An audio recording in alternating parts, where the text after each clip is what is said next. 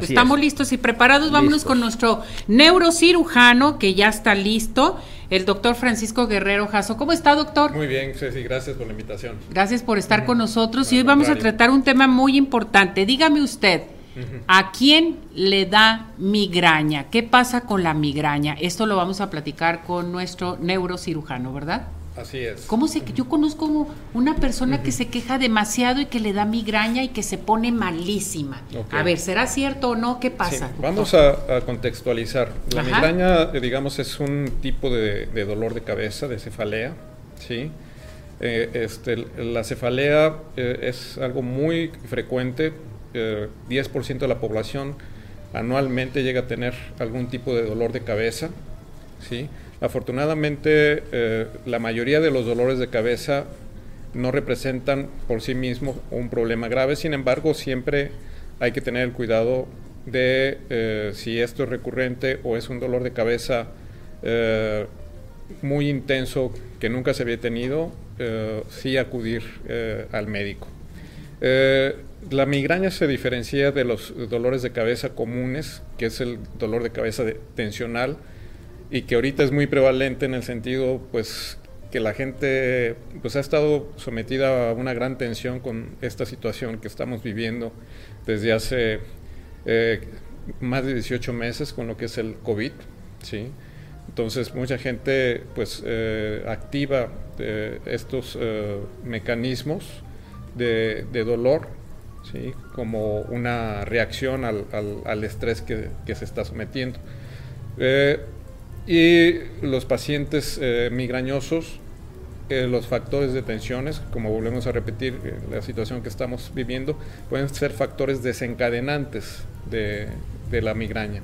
La migraña se diferencia de, los, de las cefaleas, digamos, comunes, en que generalmente se asocia a otras sintomatologías, como que visión borrosa, entumecimiento a veces de las manos o de las extremidades, náuseas, vómito, mareo, ¿sí? y molestia, por ejemplo, de los sonidos o ruidos. ¿sí? Eh, eh, generalmente eh, el paciente que, que, sufre de migraña tiene síntomas que le van a alertar del, del desencadenamiento de esta, de esta dolencia o molestia.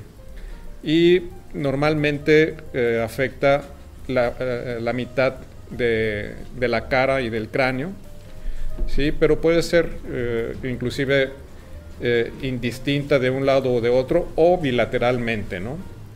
Pero estas son las características eh, de la migraña. la migraña se produce generalmente por un descontrol en el tono vascular. Los vasos sanguíneos entran a la cavidad craneal a través de pequeños agujeros, conjuntamente, digamos, con los nervios sensitivos que salen por esos mismos agujeros. Entonces, al inflamarse estos vasos, producen cierta compresión de estos nervios y eh, van a desencadenar eh, ahí la, molestia que va, que va a referir la persona. ¿no? Por eso es que generalmente es en territorio de partes sensitivas de nervios craneales. En este caso, generalmente, por ejemplo, son las ramas sensitivas de un nervio que se llama trigémino. Esto también hay que diferenciarlo de los problemas de neuralgia. Las neuralgias son dolores de, mayor intensidad y eh, se le dice exquisito porque tienen un, un dolor exquisito, ¿no? Este, con cualquier cosa, el tacto, la sensibilidad, se desencadenan las neuralgias, que también hay que diferenciarlos de las migrañas. Dice qué tan importante es este el saber de las migrañas, qué es lo que sucede. Ahora, ¿la migraña es genética, doctor? Puede eh, ¿Sí? ¿Sí? hay un factor hereditario. ¿Sí, hay un factor hereditario, sí. Este, en un 20% de los casos eh, va a haber una transmisión, eh, digamos, hereditaria.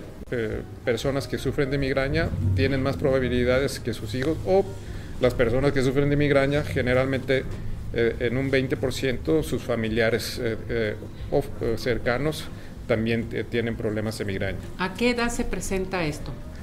Puede presentarse a cualquier edad, inclusive en edades pediátricas, ¿no? No es común, eso sí hay que comentarlo, pero este, La prevalencia se significa más eh, a partir de la edad, digamos, eh, laboral. Y esto es significativo porque esto representa este, costos laborales. ¿no? Si estamos hablando de que la migraña se presenta en poco menos del 1%, en una población, por ejemplo, como México, estamos hablando de un millón, un poco más de un millón de personas, y de ese millón digamos que unas 300 o 400 mil son personas que están en edad laboral, entonces en costos laborales a veces por eh, incapacidad eh, suman millones de, pesos. ¿no?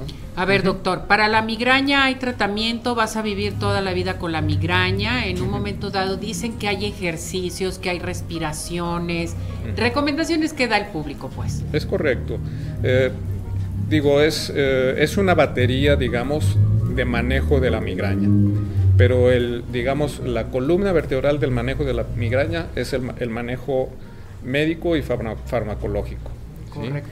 Y yo siempre digo, eh, el dolor siempre hay que atacarlo, el dolor crónico siempre hay que atacarlo atacando el dolor agudo. ¿Qué significa esto?